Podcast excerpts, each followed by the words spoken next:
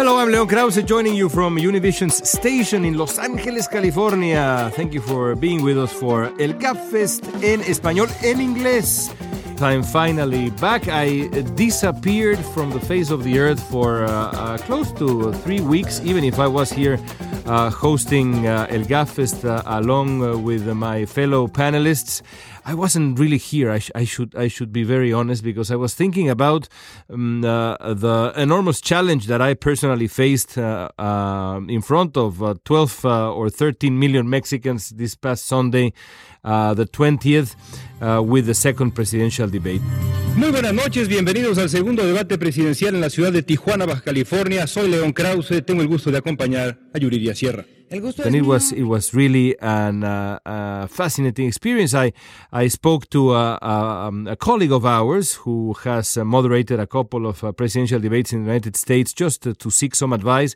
And uh, this person told me, "Are you terrified? You should be." And yes, I was terrified. I, I cannot imagine, I cannot uh, fathom a situation in which the the, the pressure uh, is uh, equivalent to what I felt these past few weeks. But I am now back and very happily hosting uh, El Gabfest en español and El Gabfest en español en inglés again, along with uh, Dori Toribio and Fernando Pizarro from Washington, D.C. How are you guys? Very good. How are you? Did you survive? How are you feeling today? Uh, I survived. I survived barely, but I. I What's the survived. feeling I mean, after moderating an, an electoral debate that important? It's that like you're not terrified anymore. Are you more like relieved, happy, satisfied? What's the Well, feeling after doing something? I like that? was I was very I was very happy. I was very happy, relieved both. But I was also, you know, concerned a little bit as to how people in Mexico would react to the the tone that I, that I brought to the debate, uh, which was a town hall format, but also included a series of mini interviews with the candidates, two minute interviews. And I decided to interrupt the candidates and be forceful, which is something that is quite rare in uh, in Mexican in Mexican politics, and I would even say in, in Latin American politics, because I think we're countries that are are used to the yes sir culture. Uh, and uh, and I was uh, the opposite, and I interrupted the candidates. Uh, um, I decided that it was better to be criticized for interrupting politicians than to let them just uh, uh, speak at length. Some people said that I was forceful, and some others complained that I interrupted a lot. But still, I would I would do it, uh, Dori and Fernando, exactly the same way again, because I mean that's part of what I have learned, uh, quite honestly, here in the United States. No, congratulations, Leon. Uh, really, you you make us proud. Uh, not, ev- I mean, there are very few uh, journalists around the world, and especially in this country, especially in Latin America, that can True. say that they have been moderators at such an important. At any presidential debate, and such an important one, such as Mexico's, with such a large country, with such a big audience following everything and you know closely following we were talking in our english version of, of the podcast i think this is would be um, interesting to our listeners how, and how um, how the debate culture has it's kind of new somewhat in Latin America and in Spain, uh, as Dori was mentioning, and how um, I think it's been copied from the US, maybe improved, uh, maybe changed a bit, maybe tweaked, but um, it, it is still a new thing. Uh, this whole idea of the primaries and in in, in countries like my my country of birth, Chile, has been somewhat copied, not not in the same way. The debate issue, uh, I think, uh, I think is a healthy healthy import, we would have to say, uh, to make the the candidates accountable, to get to know candidates. Uh, we didn't get to hear from Margarita Zavala in this uh, second debate because uh, she dropped out. She dropped out. yeah. And uh, but I think it's a it's a healthy thing. And as Dori was saying in, in our Spanish version, um, for instance, in, in, in Spain, is a it's it, there it's a lesson that they still don't haven't learned quite yet, and there's No. still uh, a learning process, right? Yes, in a lot of our countries, having a, a presidential debate, it's a huge struggle.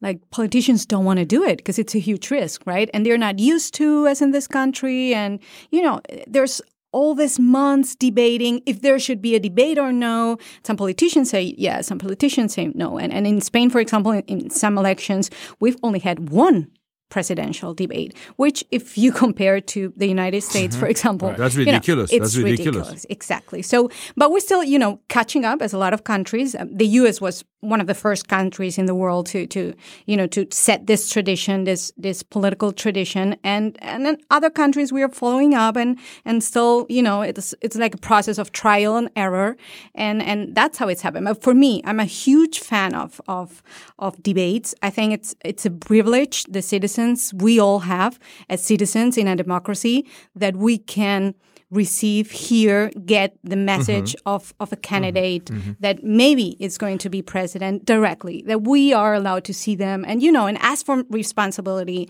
And, and that's why, why I love this debate, Leon, because this one of, was one of this, um, these forums where citizens also have questions and, and, you know, town hall, yeah. as a town hall and and and let's also um, remind our listeners that this debate was also important because it was not only about Mexicans in Mexico, Uh-huh, but also about Mexicans here in the U.S. and in the world. But here in the U.S., talking to our listeners, because sometimes we forget that a lot of things that are happening right now in this country affect Mexicans in Mexico, but also Mexicans here. I- I- What's the attitude in, in Spain between uh, journalists and politicians? Uh, is the relationship is the relationship strong enough that uh, people expect journalists to be, I mean, polite, steady, smart, but at the same time uh, interrupt politicians? Is that something that is allowed, or is it uh, a culture like uh, like this? This idea that I that I put forth a, couple of minutes ago of the yes sir culture in which journalists are still supposed to supposed to uh, uh, allow the politician to continue, not interrupt. W- what is the relationship like? Journalists can interrupt and sometimes do, but it's not that often. And actually, a lot of journalists um, usually say that they admire journalists, for example, in the United Kingdom or here in the US, exactly because of that, because they tend to interrupt or ask a question again and again and again until the politician gives an answer, which they don't usually do. Um, So it's still a process, but um, let me tell you, Leon, that Spain 40 years ago was not a democracy. It was still At a all. dictatorship. So, you know, it's still a process. Um, you know, journalism, as a lot of other things in society, it develops with time. So it's changing. It's still changing, but yeah, it's still a thing that's that's work in progress. I'm gonna I'm gonna add the fact that uh, what what what Dori was saying. What's really important now that Mexico yet again is pushing for the the vote of Mexicans abroad.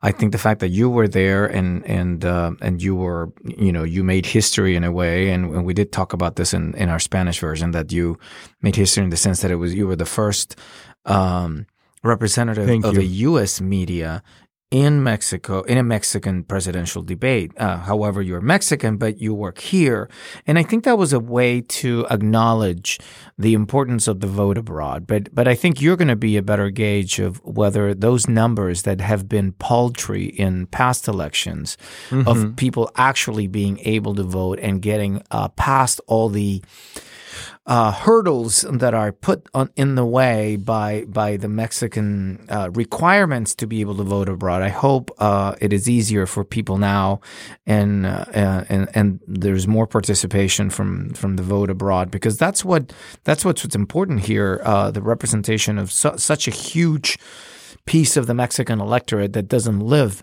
that lives north of Mexico's borders, and they're here and they're eligible to vote.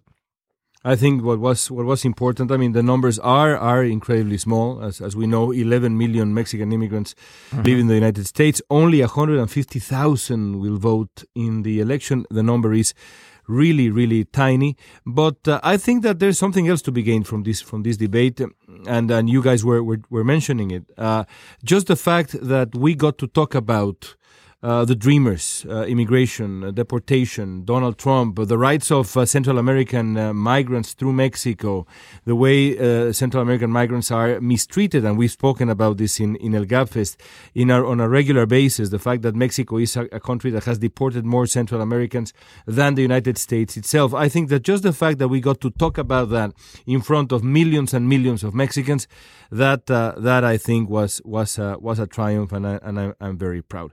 We We don't have more time for uh, El Gabfest in inglés and español. Thank you, Fernando. Thank you, Dori. Thank, Thank you. And guys, we encourage you to check out our Spanish language uh, podcast. Tell your Spanish speaking friends if you, they want to listen to a, a good conversation, lively conversation in Spanish. Check out El Gabfest in español. I'm Leon Krauze from Univision Studios in Los Angeles. Until next time.